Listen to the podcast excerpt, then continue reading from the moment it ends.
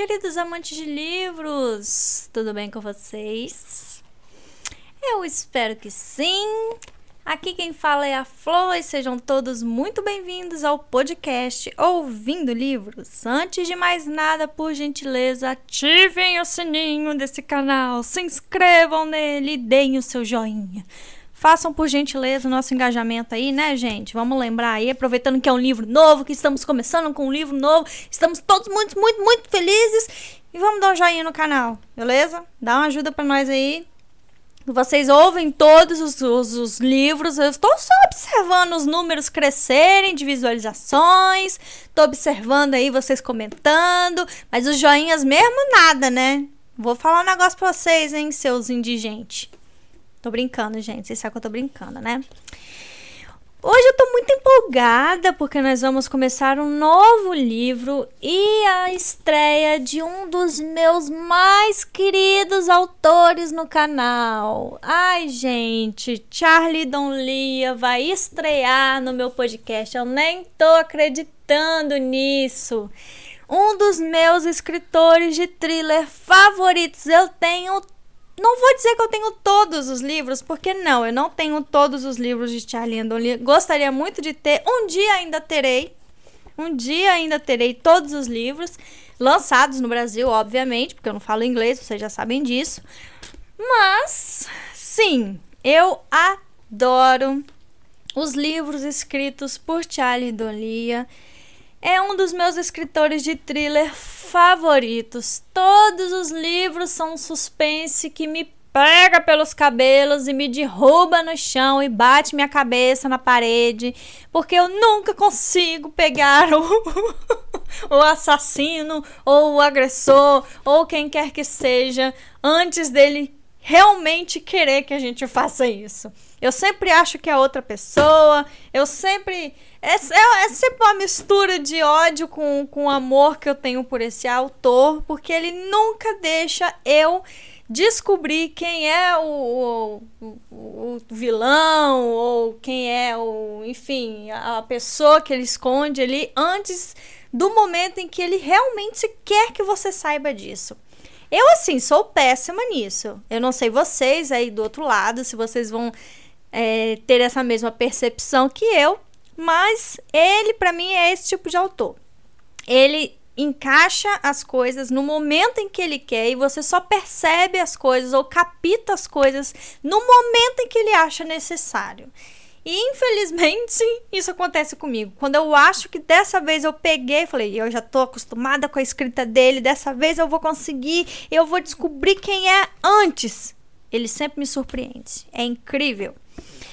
E hoje, gente, eu vou começar a leitura do primeiro livro. Do primeiro livro, não, não é o primeiro livro dele, mas é o livro mais vendido dele.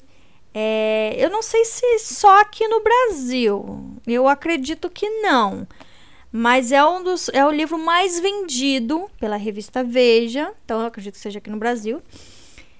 Mais famoso dele aqui mas eu ainda acredito que pouca gente, a não ser aqueles amantes mesmo de, de thriller como eu, vão conhecer esse livro, que é A Garota do Lago.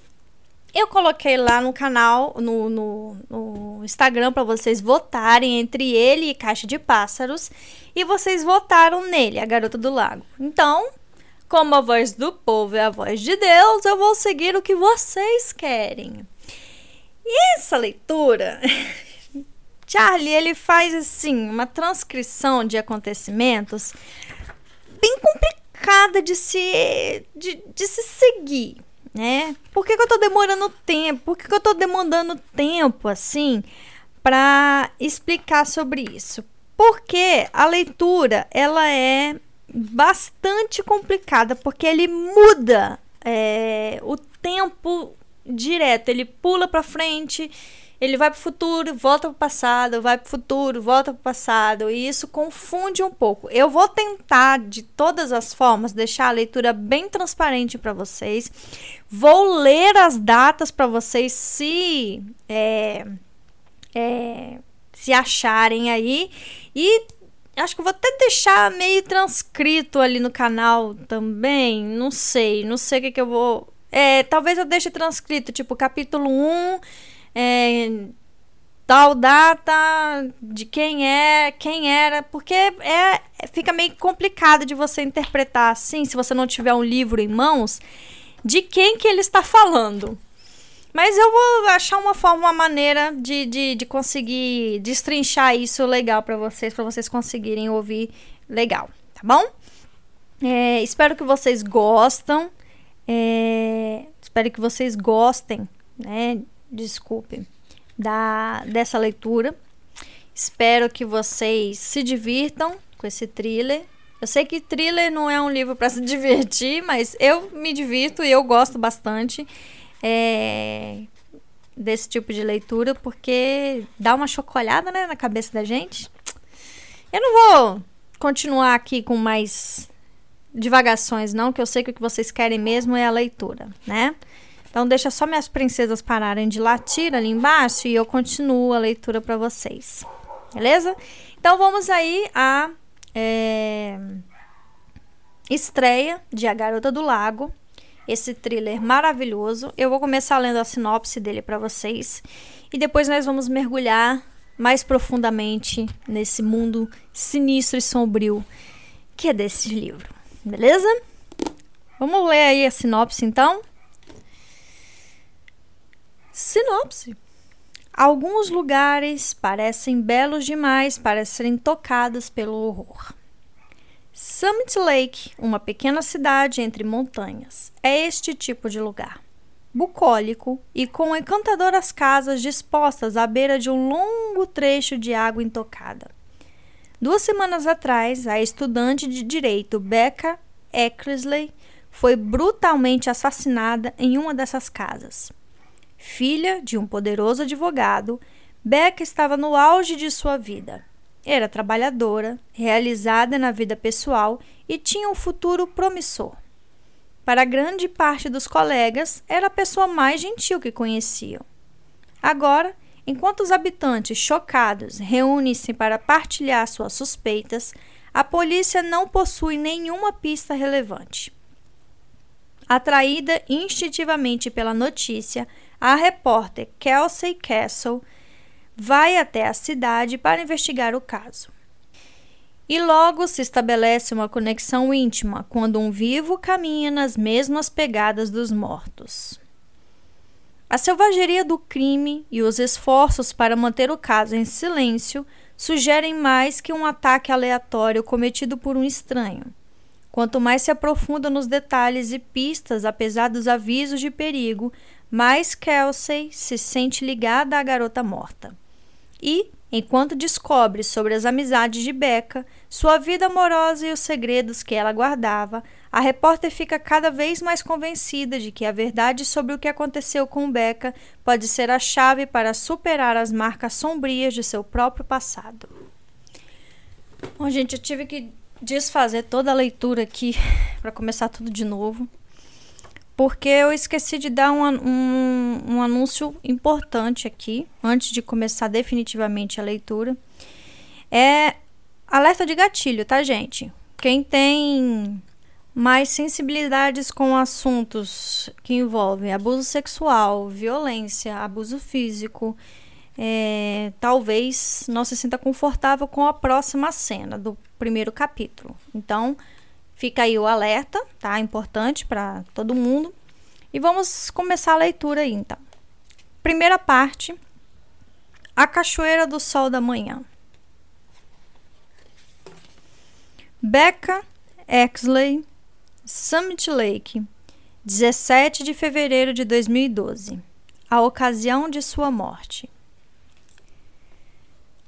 A noite de inverno caiu no exato momento em que Becca Exley deixou o café. Caminhando pelas ruas escuras de Summit Lake, ela enrolou o cachecol em torno do pescoço para se proteger do frio. Sentia-se bem depois de finalmente ter falado com alguém, pois tornou aquilo real. A revelação de seu segredo de longa data aliviou a pressão, permitindo-lhe relaxar um pouco. Enfim, Becca acreditou que tudo daria certo. No lago, o cais rangeu sob seus pés até alcançar o terraço que circundava a casa à beira do lago de seus pais. Despreocupada após o tempo passado no café Miles, Becca não sentiu a presença dele. Não o notou nas sombras, oculto na escuridão. Ela abriu a porta lateral e a trancou atrás de si. Em seguida, na antessala, tirou o cachecol e se livrou do casaco pesado. Ligou o alarme e se dirigiu ao banheiro. Ali colocou-se sob a ducha de água quente e deixou o estresse para trás. A confissão no café foi um teste prático. No último ano, Becca guardara muitos segredos, e aquele era o maior e mais insensato de todos. Os outros podiam ser atribuídos à juventude, à inexperiência. No entanto, esconder essa última parte de sua existência era pura imaturidade, explicada apenas pelo medo e pela ingenuidade. O alívio que sentiu ao enfim contar para alguém confirmou sua decisão. Seus pais precisavam saber, já era hora. Exausta por causa da pós-graduação em direito e do ritmo frenético de sua vida, ficava fácil imaginar-se indo para debaixo das cobertas e dormindo até de manhã. No entanto, Becca viera para Summit Lake para cumprir seu dever para entrar nos eixos novamente.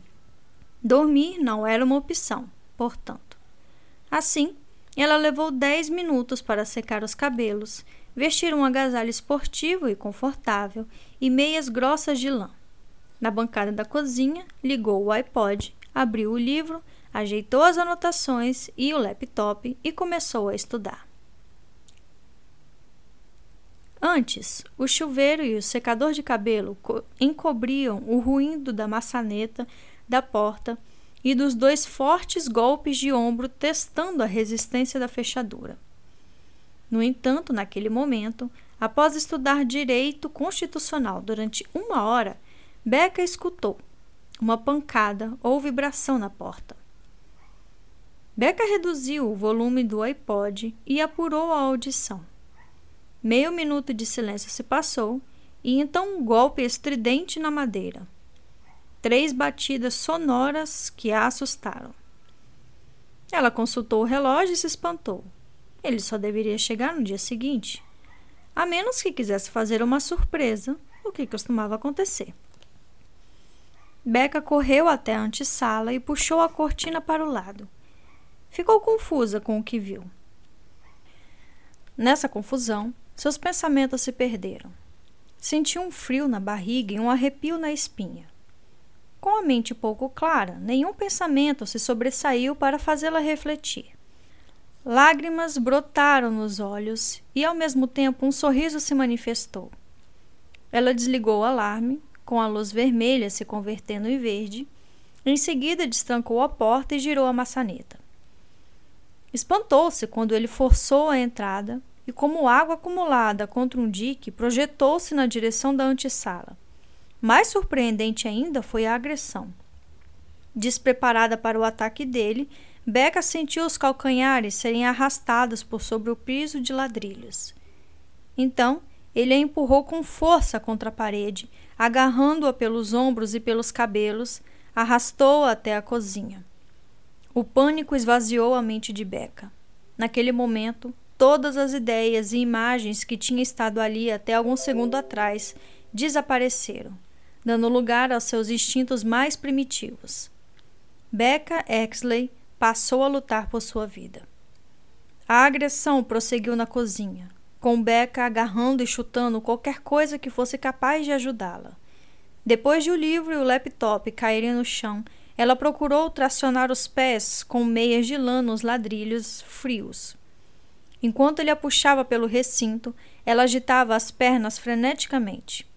Foi quando desferiu um pontapé enfurecido contra a cristaleira, despedaçando toda a louça e espalhando os cacos pelo piso. Com o caos na cozinha ainda instalado, incluindo tigelas rolando e banquetas se chocando, Becca conseguiu pisar no tapete da sala, o que lhe deu força e tração. Ela tirou proveito disso para buscar se libertar do domínio do oponente. Mas sua resistência só aumentou a fúria dele, que passou a puxar sua cabeça para trás com força, arrancando uma mecha de cabelos e fazendo-a cair de uma vez. Ao pousar, Becca bateu a cabeça contra a estrutura de madeira do sofá. Então, ele se arremessou sobre ela. A dor era lacinante. A visão de Becca ficou embaçada e a audição comprometida. Foi quando ele enfiou as mãos frias sobre a calça do agasalho esportivo dela. Neste momento, Becca recobrou a plena atenção. Apesar de estar imobilizada sob o peso do corpo dele, ela o esmurrou e o arranhou ao ponto de deslocar alguns dedos e das unhas ficarem cobertas de sangue e pele. Ao sentir a calcinha ser rasgada, Becca soltou um grito agudo, estridente, que durou apenas alguns segundos, pois as mãos dele logo apertaram seu pescoço, sufocando-a. Ela arfou, buscando ar, mas sem sucesso. Embora seu corpo não conseguisse mais reagir aos apelos aterrorizados de sua mente, Becca ainda resistia, nunca perdendo o contato visual com o agressor, até que sua visão se desvaneceu com sua voz. Ferida e sangrando, Becca ficou ali, desfalecida, acordando cada vez que ele a maltratava em ondas coléricas e violentas. A impressão foi de que se passou uma eternidade antes de o homem decidir abandoná-la. Antes de ele escapar pela porta corrediça de vidro da sala, largando-a aberta e deixando que o ar frio da noite penetrasse pelo recinto e atingisse o seu corpo despido. Ela sentiu as pálpebras pesadas. Naquele momento, tudo o que Becca conseguia ver era a luz branca emitida pela lâmpada no batente, um brilho contra a escuridão da noite. Ela permanecia imóvel, incapaz de piscar ou desviar o olhar. Era estranho, mas a paralisia não a incomodava. As lágrimas rolaram pelo rosto e gotejaram silenciosamente no piso. O pior tinha passado. A dor desaparecera. Becca não mais recebia socos, nem estava mais sendo sufocada. Finalmente, livrara-se do domínio dele. Não sentia mais aquele hálito quente no rosto, ele não estava mais sobre ela. A ausência dele era toda a liberdade que ela queria. No chão, com as pernas estendidas e os braços como dois galhos de árvores quebrados ligados às suas laterais, ela encarava a porta escancarada do pátio. O farol distante, com sua luz brilhante, orientando os barcos perdidos na noite. Era tudo que ela percebia e tudo que ela queria. Era vida, e Beca se agarrou à sua imagem oscilante. Ao longe, uma sirene ecoou na noite. Baixinha no início e depois mais alta. A ajuda estava chegando, embora ela soubesse que era muito tarde. No entanto, Beca saudou a sirene e o auxílio que traria. Não era mais para si que ela esperava ajuda. Fim do capítulo 1. Capítulo 2 Kelsey Castle Redação da revista Evans, 1 de março de 2012, duas semanas depois da morte de Becca. O retorno de Kelsey Castle ao trabalho foi tranquilo e sem cerimônia do jeito que ela queria. Kelsey parou o carro no estacionamento dos fundos, assim ninguém notaria seu veículo. Em vez de se arriscar no elevador, entrou furtivamente pela porta de trás e subiu pela escada. Era muito cedo ainda, e a maioria dos funcionários estava enfrentando a hora do rush ou tentando ganhar mais alguns minutos de sono. Ela não poderia permanecer invisível para sempre. Teria de conversar com alguém. No entanto, esperava manter a porta do seu escritório fechada e correr atrás do prejuízo por algumas horas sem ser interrompida por sorrisos tristes e expressões do tipo: Como você está? Ao deixar a escada, percebeu as estações de trabalho vazias. Com passos firmes, percorreu o corredor, mantendo os olhos fixos na porta de seu escritório, como se fosse um cavalo de corrida com tapa-olhos para as laterais. A porta do escritório de seu editor se encontrava aberta, com as luzes brilhando. Kelsey sabia que não venceria jamais.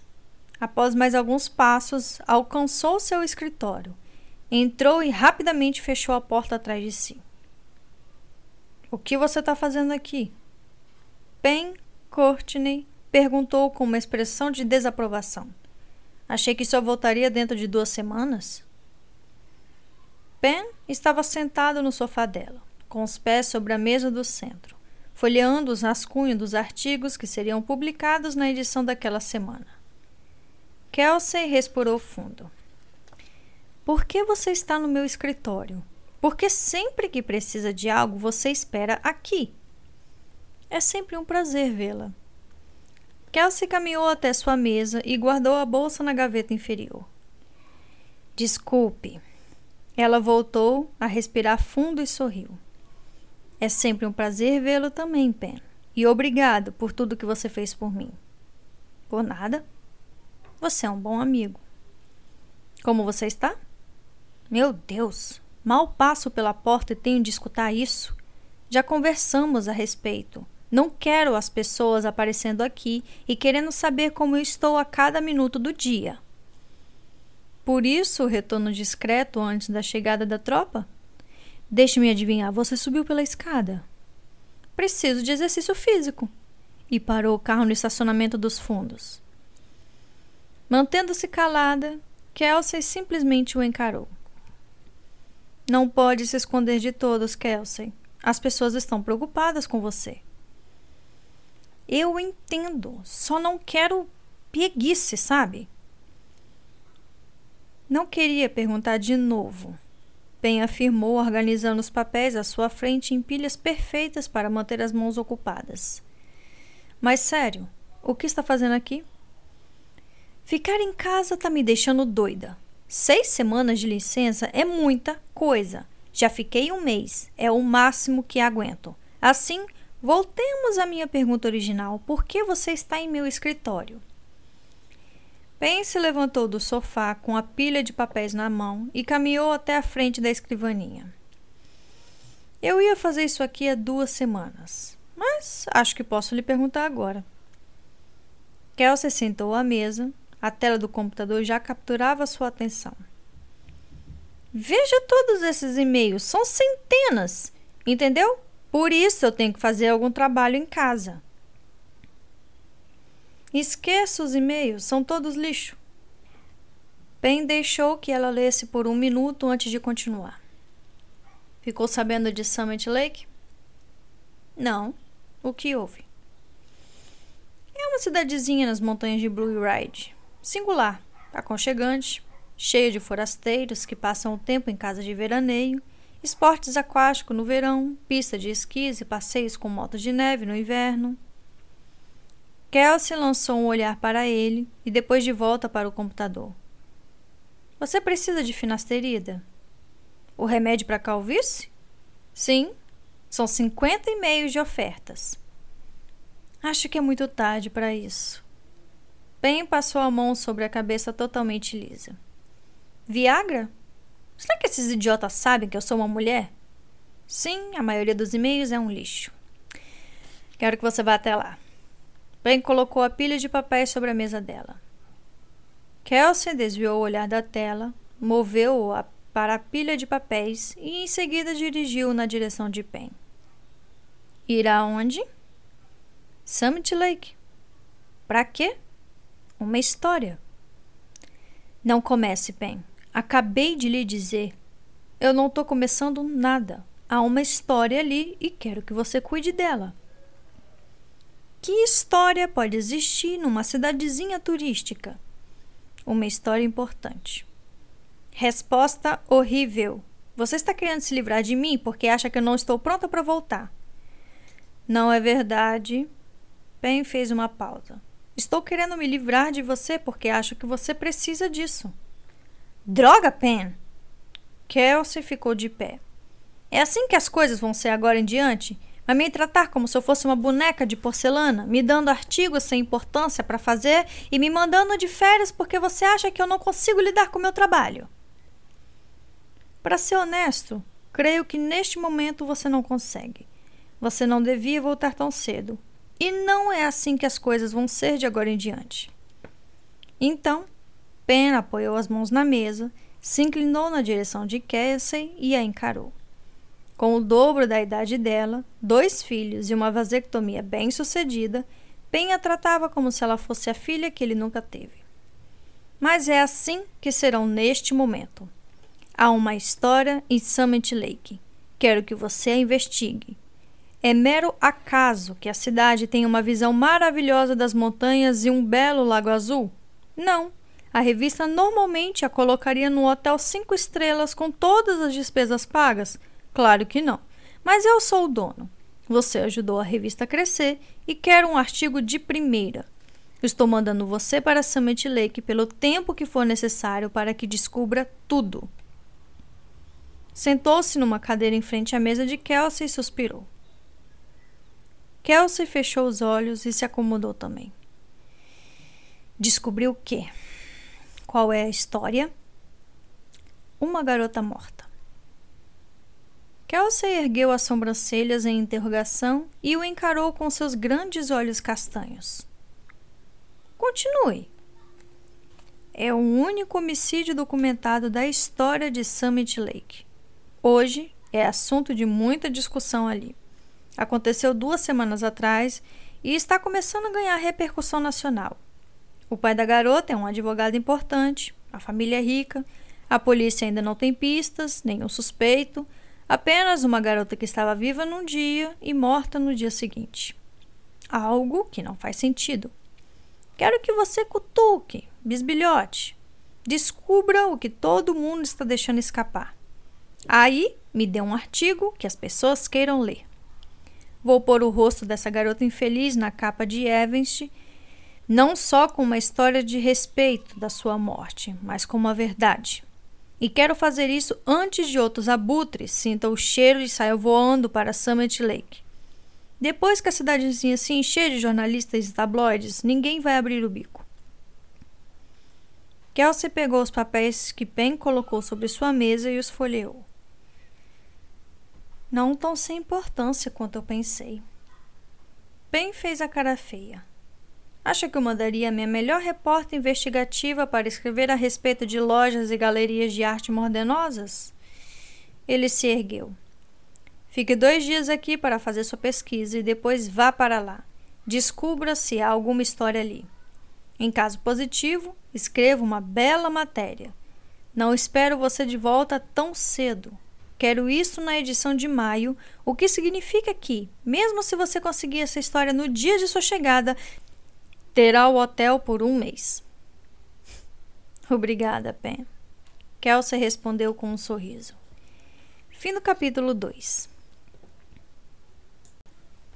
Capítulo 3. Becca Exley, Universidade George Washington, 30 de novembro de 2010, 14 meses antes de sua morte. Becca Exley estava reunida com três amigos na biblioteca da universidade. Pequenas luminárias conferiam luz à mesa ocupada por eles, bem como os livros aos papéis e aos seus rostos. Três anos. Becca chegara ao campus sem nenhuma de suas amizades do colégio, mas não teve problema algum para se adaptar à faculdade de Direito. No primeiro ano, ela dividiu um quarto com o Gale Moss, com quem desenvolveu uma boa amizade, bem como Jack e Brad, também colegas de curso. Todos eles estudavam juntos com regularidade e formavam um quarteto em comum. As pessoas dizem isso o tempo todo, Gale afirmou. Que pessoas? Brad quis saber. Quem fala tanto da gente? Não sei. Gale respondeu. Alguns caras, algumas garotas. E qual é o problema deles? Acho que somos estranhos. Quem se importa com o que pensam? Brad deu de ombros. Falando sério, acho que é tudo coisa da sua cabeça? Não é, não. Gale respirou fundo. Tudo bem, então vou fazer uma pergunta que quero fazer faz tempo. Por que nós somos amigos?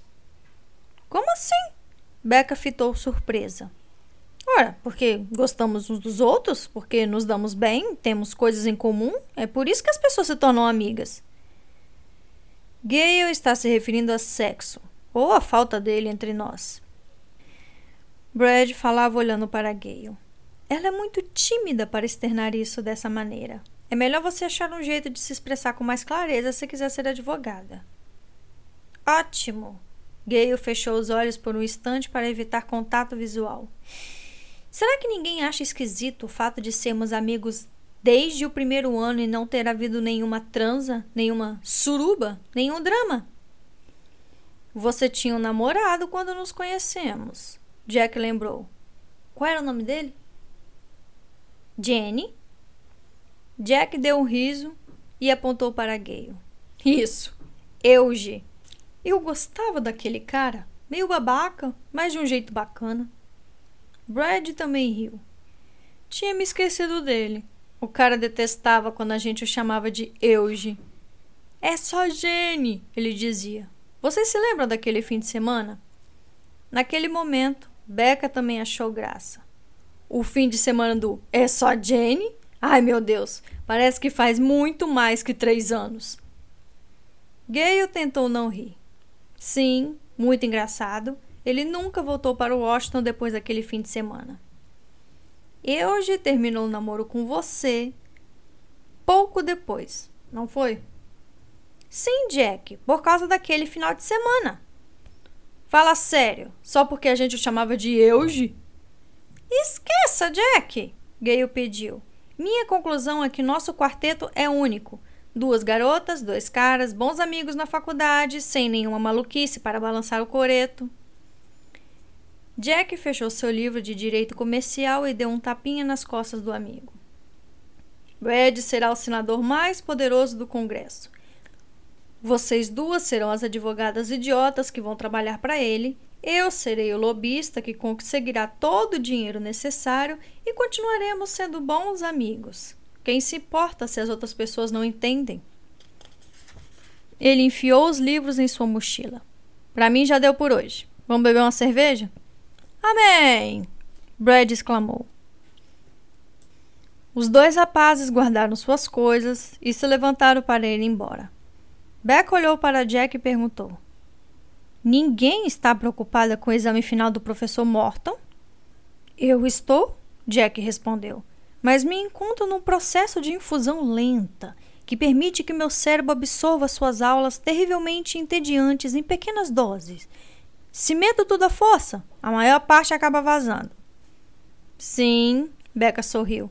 É um grande plano para alguém que estuda durante todo o semestre, mas os demais precisamos rachar de estudar e às pressas. Rapazes, vocês vão. Gay e eu vamos ficar. Sem essa, não sejam chatas. Jack franziu a testa. O exame final é daqui a duas semanas, Becca o lembrou. Deem por encerrado o assunto por esta noite e amanhã vamos investir um tempo extra. Pessoal, Bradley Jefferson Reynolds tem solução para os seus problemas. Brad arqueou as sobrancelhas. Devia ser uma surpresa, mas vejo que todos vocês têm de saber disso agora. Na próxima semana conseguirei uma cópia do exame final do direito comercial do professor Morton para ser usada e abusada se vocês julgarem conveniente. Papo furado. Becca desafiou. Não é não. Tenho uma fonte e isso é tudo que posso dizer por enquanto. Então vamos todos beber uma cerveja para celebrar. Becca olhou para Jack, que encolheu os ombros em sinal de desdém e afirmou: quem somos nós para duvidar desse cara? Com relutância, Becca guardou suas coisas e disse a Gale: Será como aquela vez em que ele, no primeiro ano, prometeu todos nós redações para o exame de história da Ásia? Ficamos acordados até às cinco da manhã, terminando o trabalho depois que Brad teve um chilique. Lembra-se disso? Dessa vez é diferente. Brad contrapôs.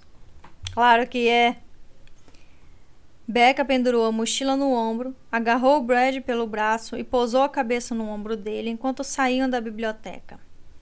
Mas gosto de você mesmo que não cumpre o que promete, ainda que tire uma nota C e manche meu histórico acadêmico.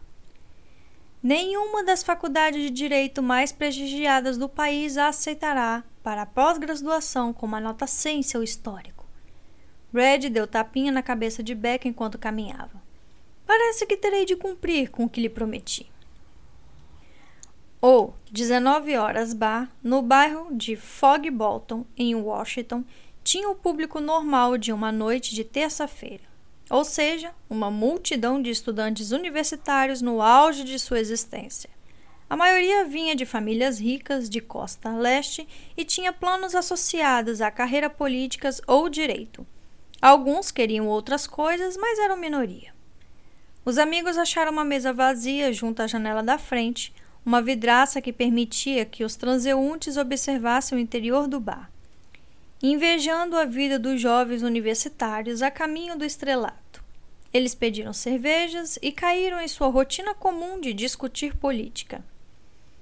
Após alguns copos, Brad começou sua bravata recorrente e repleta de maldições sobre nunca ter existido um presidente americano que viveu realmente de acordo com seus princípios e depois governou da mesma maneira.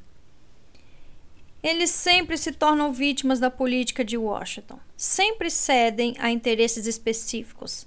Alguém pode citar um presidente que tinha mesmo o povo em mente na maioria das suas decisões no poder? Nenhum tinha e o atual também não tem. É tudo uma questão de poder, manter o poder e repartir o poder com aqueles que investem o dinheiro neles. E você vai pôr um fim nisso tudo, certo? Ou morrerei tentando, Beca. E vou começar com o escroque filho da puta que se diz meu pai. Brad tomou um gole da cerveja. Assim que receber o diploma. Eu buscaria contatos e apoio antes de atacar meu próprio pai, Becca disse. Boa ideia. Brad apontou para Becca e em seguida tomou outro gole de cerveja, como se estivesse num pub irlandês prestes a começar uma briga. Limpou a boca com o antebraço num gesto dramático e encarou o teto do bar. Os outros começaram a rir ante o espetáculo. Brad continuou. Precisa vir de repente, de modo totalmente insuspeito. Sim, vou criar uma coalizão. E quando meu pai achar que está numa boa, vou mandá-lo para a prisão, como Giuliani fez com Teflondon, aquele mafioso ceboso. Nem foi ainda aceito para pós-graduação numa faculdade de direito oficialmente reconhecida e já se compara com Rudy Giuliani. Jack deu uma risada. Eu amo sua autoconfiança. Beck e seus amigos adoravam as tiradas de Brad. Jack e Gale as escutavam por entretenimento mas Becca possuía uma percepção mais aguçada. Ela conhecia Brad melhor. Sabia de seus segredos, seus desejos e seus conflitos. Entendia que suas opiniões eram fruto da rebelião. Um pai opressivo, que acumulou uma fortuna dirigindo um dos maiores escritórios de advocacia da costa leste, tentava dirigir a vida do filho numa direção que Brad não desejava seguir. Numa mistura de rendição dissimulada e vingança secreta, Brad concordou com uma formação acadêmica na George Washington e em breve suportaria cursar pós-graduação numa universidade de Ivy League, o grupo das oito universidades mais prestigiadas do país. No entanto, em vez de se juntar ao pai na roubalheira, como costumava dizer, Brad usaria o diploma pago por ele para, algum dia, acabar com a carreira do grande Sr. Reynolds. Esse era o plano. Naqueles três anos de amizade, Becca encontrara o pai de Brad algumas vezes. O pai dela também o conhecia, pois tinha um relacionamento profissional com Reynolds.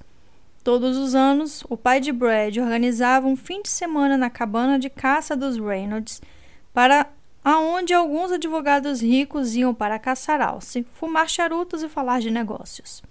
No ano anterior, o pai de Becca fora convidado e voltou para o lar dizendo que o Sr. Reynolds era um verdadeiro idiota, um homem frio e severo que pressionava os filhos de maneira doentia. Becca nunca teve dificuldade para entender o ressentimento de Brad. Como punição pela ausência permanente do pai nos torneios de beisebol, nos treinos de futebol, nos jogos de Baltimore Orioles e a qualquer coisa do colégio, além de breves aparições em reuniões para tomar conhecimento das deficiências do filho, Brad decidiu utilizar a vontade do pai contra ele. Era um plano pérfido, que levaria anos para ser consumado. Se alguma vez se tornasse realidade, se o ressentimento de Brad não definhasse na maturidade e se seus interesses não mudassem com o tempo. Becca considerou que não haveria pior tapa na cara de um pai do que o filho usar a educação paga por ele para liquidar sua própria carreira. Assim, Becca sabia que havia um propósito além das bravatas de Brad. Era terapêutico para ele tramar uma rebelião de muitos anos contra o pai. Era sua maneira de liberar sua frustração sem arruinar o relacionamento com o pai, que, na maturidade, talvez tivesse uma chance de conserto. Eles pediram mais cervejas quando Brad se acalmou. Todos vão para casa no Natal? Gaio quis saber. Por que estamos indo para nossa casa na Flórida? Minha mãe disse que vocês podem vir conosco. Hum, meus pais me matariam se eu não fosse para casa, Becca revelou. Sim, minha mãe não iria gostar. O Natal é uma data muito importante. Jack torceu o canto da boca. Talvez. Sério, Brad? Os olhos de Gale brilharam.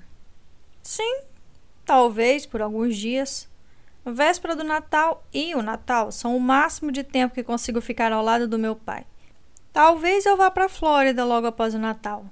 Caso contrário, voltarei para cá para esperar, neste lugar morto, o retorno de todos vocês. Vamos passar o tempo todo na praia pensando no pobre Jack congelando no frio em Wisconsin, Gale brincou. Jogue sal na ferida, jogue. Jack resmungou. Vai ser muito divertido. Gale sorriu animada. Vocês deviam pensar nisso. Jack tomou um gole da cerveja e olhou para Becca e para Gale, de novo. Talvez, no recesso da primavera, mas não posso fazer isso no Natal. A semana do saco cheio! Gale exclamou arregalando os olhos. Meus pais vão para a Europa. Teremos a casa só para nós. A menos que vocês, rapazes, prefiram ir para Salt Beach para pegar umas garotas da Universidade de Miami, Beck sugeriu. Brad e Jack se entreolharam e trocaram brindes. Sim, nós avisaremos vocês sobre a semana de saco cheio. Talvez tenhamos de fazer uma breve parada por lá. Jack piscou sorrindo. Hum, seus idiotas. Gale gracejou. Todos riram e pediram mais cerveja. Faltavam duas semanas para os exames finais.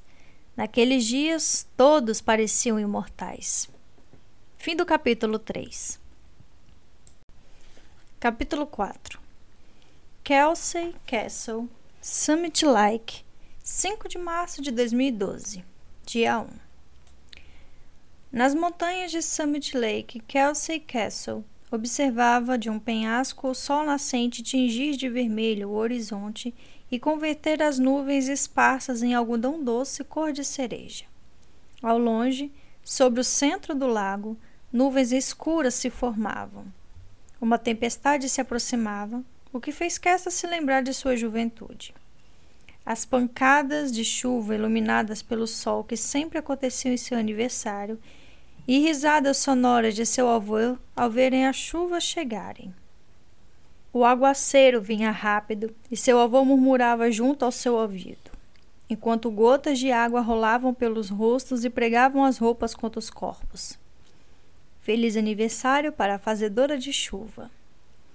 Todas as outras pessoas corriam em busca de abrigo, com jornais ou jaquetas sobre a cabeça.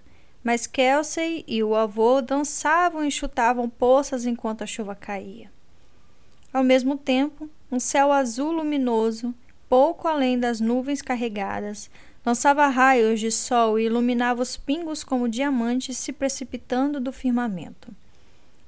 E tão rápido quanto a tempestade surgia, ela desaparecia, deixando árvores gotejantes e poças na rua que refletiam o céu azul.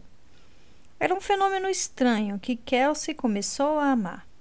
Pelo fato de acontecer todos os anos em seu aniversário, tornou-se uma marca especial em sua vida que dizia que alguém, em algum lugar, zelava por ela em seu dia especial. Pelo menos era o que seu avô sempre dizia. Kelsey caminhou até a beira do penhasco e respirou fundo diversas vezes para pôr a respiração sob controle. Ela chegara em Summit Lake na noite anterior e logo cedo deixou o hotel. Em meio ao silêncio e tranquilidade das horas do amanhecer, Kelsey levou 20 minutos para conhecer o centro da cidade, passando por lojas e galerias e explorando as ruas secundárias para sentir o lugar. Após duas voltas ao redor da praça principal, a cachoeira foi a próxima parada. Era além do próprio lago e a atração mais famosa que a cidadezinha tinha para oferecer. E naquele momento, parada sobre o penhasco de origem da cachoeira, observando o nascer do sol e a cidade, Kelsey desejou telefonar para Pen Courtney e agradecê-lo por tirá-la da cidade de sua casa. Por lhe dar algum tempo em outro lugar que ela não queria admitir que precisava. Existiam livros e especialistas que talvez a ajudassem, mas Kelsey não era do tipo que confiava nessas ajudas estruturadas.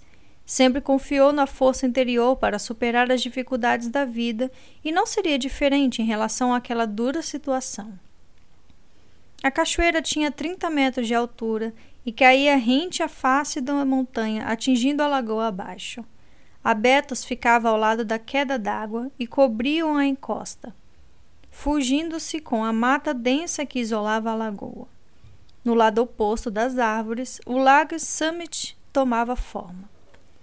Do ponto de observação de Kelsey sobre o penhasco, a cidade parecia um cartão postal. Uma rua principal, a Maple Street, cortava o centro de Summit Lake, com cinco traversais, cada uma delas com diversas lojas, boutiques, restaurantes e galerias que Kelsey conhecera mais cedo. Na extremidade norte ficava o Winchester Hotel, um prédio vitoriano antigo que hospedava os turistas de Summit Lake havia décadas e onde Pen Courtney providenciara a estada de Kelsey.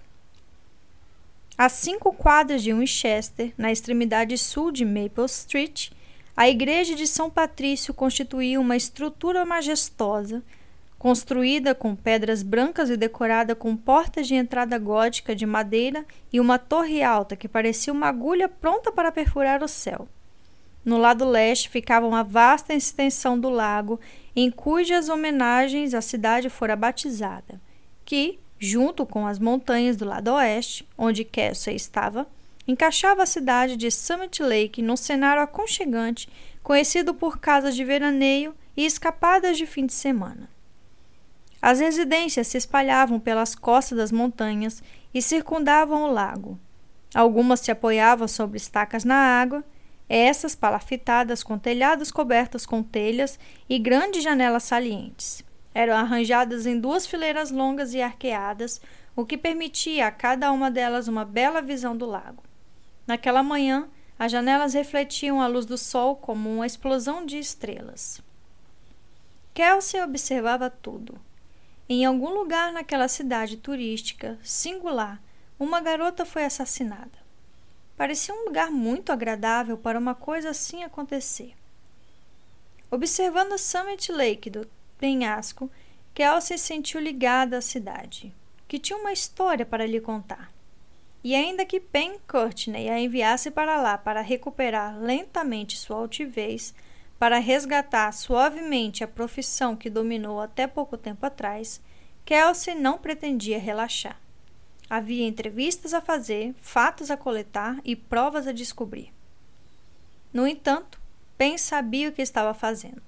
Kelsey passara o fim de semana em Miami investigando o caso Elxley e coletando os detalhes escassos acerca da morte da garota.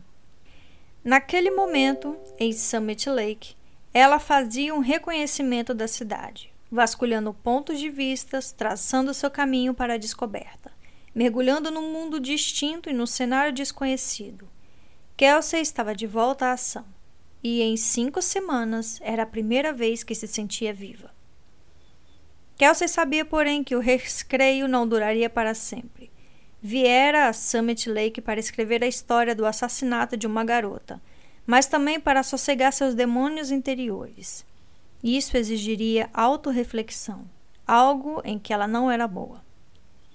Sentada na beira de uma pedra, Kelsey respirou fundo. O riacho murmurava, com a correnteza arrastando a água transparente ao redor das rochas e sobre troncos submersos. Dirigindo-se para a beira do penhasco onde a água começava a rugir enquanto caía.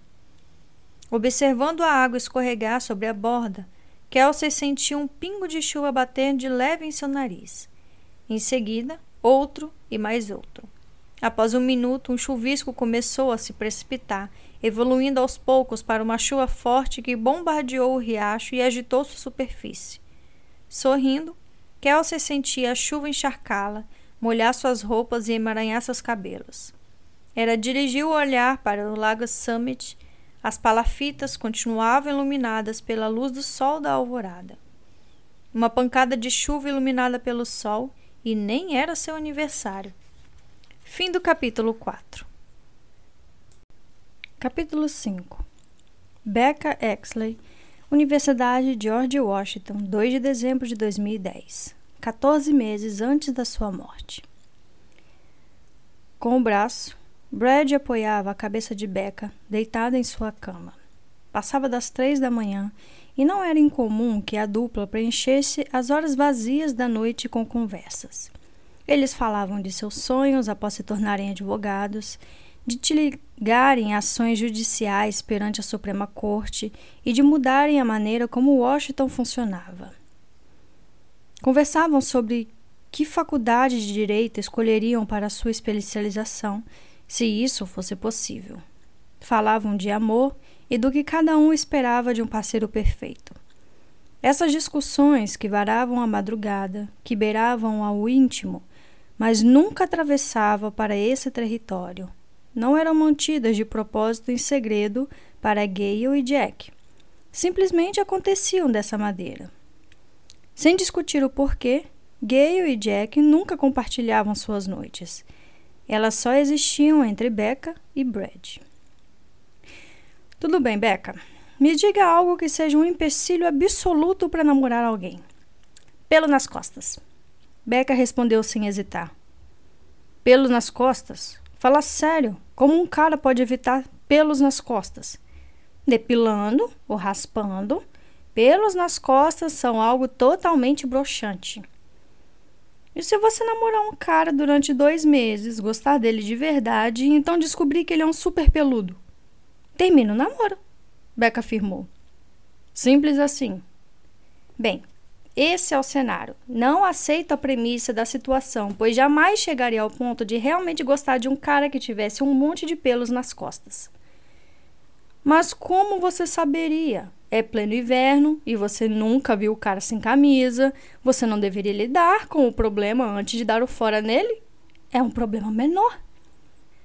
Comer com a boca aberta é um problema menor. Pelos nas costas é algo muito pior. Tudo bem. Brad se virou e apoiou a cabeça na mão, com o cotovelo dobrado, de modo que eles ficaram cara a cara. E as minhas costas? Qual é o aspecto delas? o que é isso? Um teste? Só quero ver o quão sensível você é em relação a algo que a incomoda tanto. Hum, tudo bem. Alguns folículos não ameaçadores nas omoplatas e um tufo benigno na parte inferior das costas. De modo geral, suas costas são perfeitamente aceitáveis. Você tem um tipo de fetiche desagradável, hein? Essa descrição foi bastante precisa. Passamos cerca de cem noites deitados um perto do outro, conversando até o nascer do sol. Acho que conheço bem a aparência das suas costas. Além disso, vi você e Jack jogando vôlei no início do ano letivo. As costas de vocês dois são aceitáveis. Becca se virou e pôs as mãos sobre a cabeça. Ela usava uma camiseta rosa que estava justa ao redor do peito. Quando ergueu os braços, os dois ossos pélvicos se revelaram situados pouco acima da cintura da calça de moletom. Brad sempre a achou linda, com seus cabelos loiros, pele bronzeada e dentes perfeitos. Em todos os lugares que Becca entrava, sempre atraía os olhares masculinos. Mas os momentos que Brad mais gostava eram aqueles, quando Becca era toda sua, com ninguém mais perto para roubar a atenção dela. Ela ficava mais bela naquele cenário íntimo, deitado na cama dele, relaxado e contente, não tentando ser vistosa. Brad sabia que aqueles curtos períodos durariam somente até a luz da manhã. motivo pelo qual ele o saboreava tanto. Chegaria um momento em que ele revelaria para ela seus sentimentos, mas queria que as coisas acontecessem naturalmente, sem forçá-las. Ele sabia que era a melhor maneira para um relacionamento longo começar. E, de alguma forma, para um cara de 21 anos cheio de testosterona, deitar ao lado de Becca todas as noites nunca gerou uma ansiedade por sexo. Brad sempre se sentia contente com o fato de conversar e explorar a mente dela e, quando Becca adormecia, de escutar sua respiração. Houve, é claro, aquela noite no primeiro ano da faculdade, quando eles voltaram de uma festa, num porre homérico de vodka, e acabaram se beijando no dormitório dele antes de perderem a consciência. Brad e Becca nunca conversaram sobre aquela noite. Nunca discutiram se algum sentimento se desenvolvera. Em vez disso, o fato ficou escondido sob a fácil cobertura da embriaguez e os dois fingiram não se lembrar do incidente. Agora, três anos depois, jamais se insinuaram desde aquela ocasião. Embora isso só fizesse Brad se apaixonar ainda mais por ela. Talvez acontecesse algo entre eles após a formatura, quando estiverem fora do ambiente da faculdade e longe de Jack e Gale.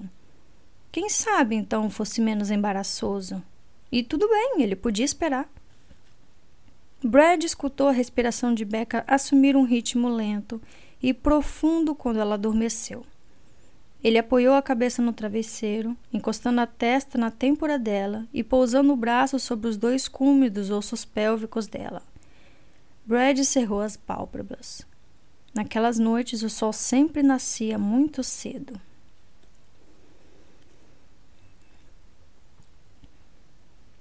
Pela manhã, Becca nunca permanecia muito tempo, e a cama sempre estava vazia quando Brad acordava. Entusiasta de corridas e viciada em estudos, ela devia estar correndo pelo campus com fones de ouvido, ou na biblioteca com os cabelos presos num rabo de cavalo, óculos em vez de lente de contato e uma xícara grande de café perto do lugar onde estudava. Provavelmente direito comercial. Os exames finais aconteceriam em duas semanas e Brad sabia que ela vinha se esforçando. Brad achou o bilhete de Becca sob o travesseiro onde sempre os deixava. Algumas vezes no post-it, outras no pedaço rasgado de folha de fichário, e ainda outras no guardanapo. Continham suas palavras e era algo que ele adorava. Bilhetes como aquele se destinavam a ser lidos e jogados fora, descartados sem pesmanejar mas Brad nunca era capaz de se livrar deles. Nesse vinha escrito: B. Eu me diverti muito ontem à noite. Obrigada por dividir seu travesseiro. Não encane, suas costas parecem ótimas para mim. B. Brad dobrou o post-it e o colocou na caixa de sapato sob sua cama, que continha todas as outras mensagens bebê deixadas por Becca ao longo dos anos. Em seguida, tomou um banho e trabalhou o dia todo em seu plano. Beckley disse que não estava bem preparada para os exames finais, e aquilo era toda a motivação de que ele precisava. Brad tinha de cumprir o que prometera a ela.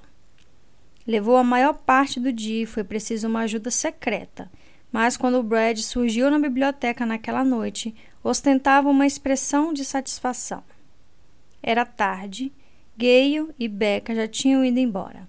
Apenas Jack estava ali sentado em uma mesa, lendo com toda atenção um livro didático com anotações espalhadas ao seu redor.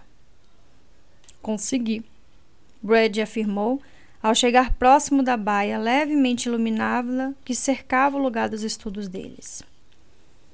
Uma lâmpada elétrica unida e embutida que contrastava fortemente com os arredores escuros da biblioteca iluminava a mesa de Jack. Com frequência, eles estudavam ali, uma área do segundo andar, onde publicações antigas se encontravam guardadas em estantes de metal marrom. Quatro mesas tinham sido abandonadas, mas durante o primeiro ano da faculdade elas se espaçaram e as limparam e rosquearam novas lâmpadas elétricas. Quando o estudo sério era necessário, eles utilizavam as mesas que ofereciam privacidade. Quando o estudo em grupo era mais fácil, sentavam-se à mesa grande, com lâmpada de teto verdes embutidas. Não havia movimento nessa parte da biblioteca abandonada, e eles jamais precisavam se preocupar com o barulho que faziam. Abriam latas de cerveja gelada após sessões de estudo particulares boas ou no fim de semana dos exames finais, quando sabiam que não voltariam à biblioteca por semanas. Brad conseguia desarmar o alarme de uma porta de emergência quase nunca usada. E ela se tornou a rota de fuga dos garotos quando a biblioteca fechava e eles permaneciam para horas extras de estudo. Conseguiu o quê? Jack se reclinou na cadeira para se livrar da tensão nos ombros. Brad sorriu e balançou uma chave entre o polegar e o dedo indicador. Acesso ao escritório de Milford Morton e ao exame final de direito comercial. Como? Jack quis saber. Brad se aproximou. Mike Swagger. Ele me disse que conseguiu a chave com alguém no ano passado, mas, como o velho professor Morton estava de licença sabática, Mike nunca usou. Tive de implorar para que entregasse para mim. Mike me garantiu que se alguém importante ficar sabendo que ele me deu essa chave, vai cortar fora o meu saco, literalmente. Jack pegou a chave e a estudou. Durante todo o ano, circulou pelo campus o sobrenome entre os cerca de 100 alunos do curso de Direito Comercial do professor Milford Morton. A história lendária de que alguém tinha a chave de sua sala. E nos anos anteriores, operações secretas foram realizadas para se perpetrar o roubo do exame final. As histórias eram muitas e, em geral, não passavam de conversa fiada. Jack pensava, até aquele momento até segurar o que supostamente era a chave da sala do professor. Jack a estudou por mais algum tempo. Não, é tudo parte da lenda, ele por fim afirmou. O que quer dizer? Brad, você não será assim ingênuo quando seu oponente tentar colocá-lo contra a parede na sala do tribunal, não é? Pense nisso. A chave parece após a licença sabática de Morton. Deste modo, não há ninguém para confirmar se de fato funciona. Nós tomamos todas as providências para usá-la, incluindo arrombar a entrada do prédio e então bancando os idiotas quando, diante da sala do professor Morton, no meio da noite, forçamos a fechadura com chave que não funciona. Swagger me falou que a conseguiu no ano passado com um veterano que invadiu a sala de morta um ano antes e achou uma cópia do exame. A prova de múltipla escolha exata, palavra por palavra. Certo. Três anos atrás. É como um sujeito que tem um primo que conhece um cara que teve um rim roubado. Do que você está falando? O cara conhece uma garota e a acompanha até o hotel.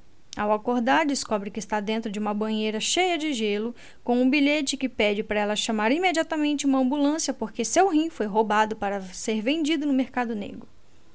Ah, cala a boca, Jack, essa chave é de verdade. Assim como a história do rim roubado. Brad arrancou a chave da mão de Jack. Confie em mim, funciona. É o que Michael Swagger diz. Quantas vezes o cara já repetiu de ano? Você está com medo, Jack Boy? Você precisa mesmo de uma cópia da prova. Achei que estivesse tirando boas notas nesse curso. Ah, eu tô indo bem, mas o professor Morton é muito chato e confuso. Assim, por que não contar com uma pequena ajuda? Depois de um breve silêncio, Brad prosseguiu. Sei que Becca pode usar. Ela está se esforçando muito. Esforçar-se para nossa querida amiga não significa batalhar uma nota A. Para a estudante perfeita, basta tirar uma nota B pela primeira vez na vida. Ela está falando de uma nota C se as coisas forem mal. Talvez pior. Becca sempre diz que vai tirar C até sua pontuação chegar e ela manter a média 4 que tem tirado desde o primeiro ano. Esta é a mágica que ela faz.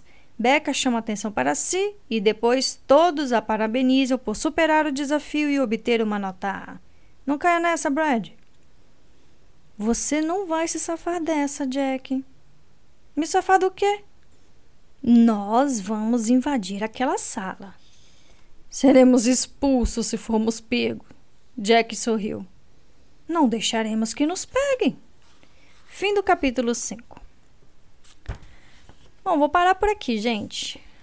É, eu quero, antes disso, antes de perguntar, eu gostaria de saber se vocês, ó, que vocês deem um joinha aí no canal, tá bom? Por gentileza. Se inscrevam e é, ativem o sininho, beleza? Bom, é, me digam que a leitura, se a leitura está saindo assim de forma compreensiva, compreendida, ou se vocês precisam de alguma colinha, por exemplo, eu colocar no escopo ali do YouTube, capítulo 1, é, Kelsey, como os capítulos começam, né? Para vocês terem assim um panorama geral. Porque a leitura é um pouco confusa mesmo. Ela migra de um personagem para outro e assim por diante. Eu, de vez em quando, tinha que voltar para ver a premissa do episódio, do, de cada capítulo. Quem era quem que estava falando ali. É, se vocês precisarem disso, vocês me falam que nos próximos capítulos eu vou colocar logo abaixo ali. É, capítulo tal, quem está falando é a Beca é, tantos dias antes da morte. Capítulo tal, quem está falando é a Kelsey, tantos dias depois. Capítulo tal, entendeu? Eu posso colocar ali para facilitar para vocês. Bom, gente, é, esse livro é um dos meus favoritos de Charlie Lee. Eu tenho um outro, na verdade, que é o meu favorito de todos que eu tenho. E depois eu vou mostrar para vocês no canal também. É, mas esse livro é muito bom e ele tem um suspense muito legal. Eu não sei se eu vou conseguir dar o clima de suspense necessário pro, pro livro, assim como eu consegui dar para as pacientes silenciosa, porque ele migra muito de personagem, às vezes eu tenho que dramatizar e eu me perco. Mas eu vou tentar, tá bom? Espero que vocês curtam assim mesmo. Bem, aqui quem fala é a Flor. Sejam todos muito bem-vindos ao canal e um beijo até a próxima. Chao.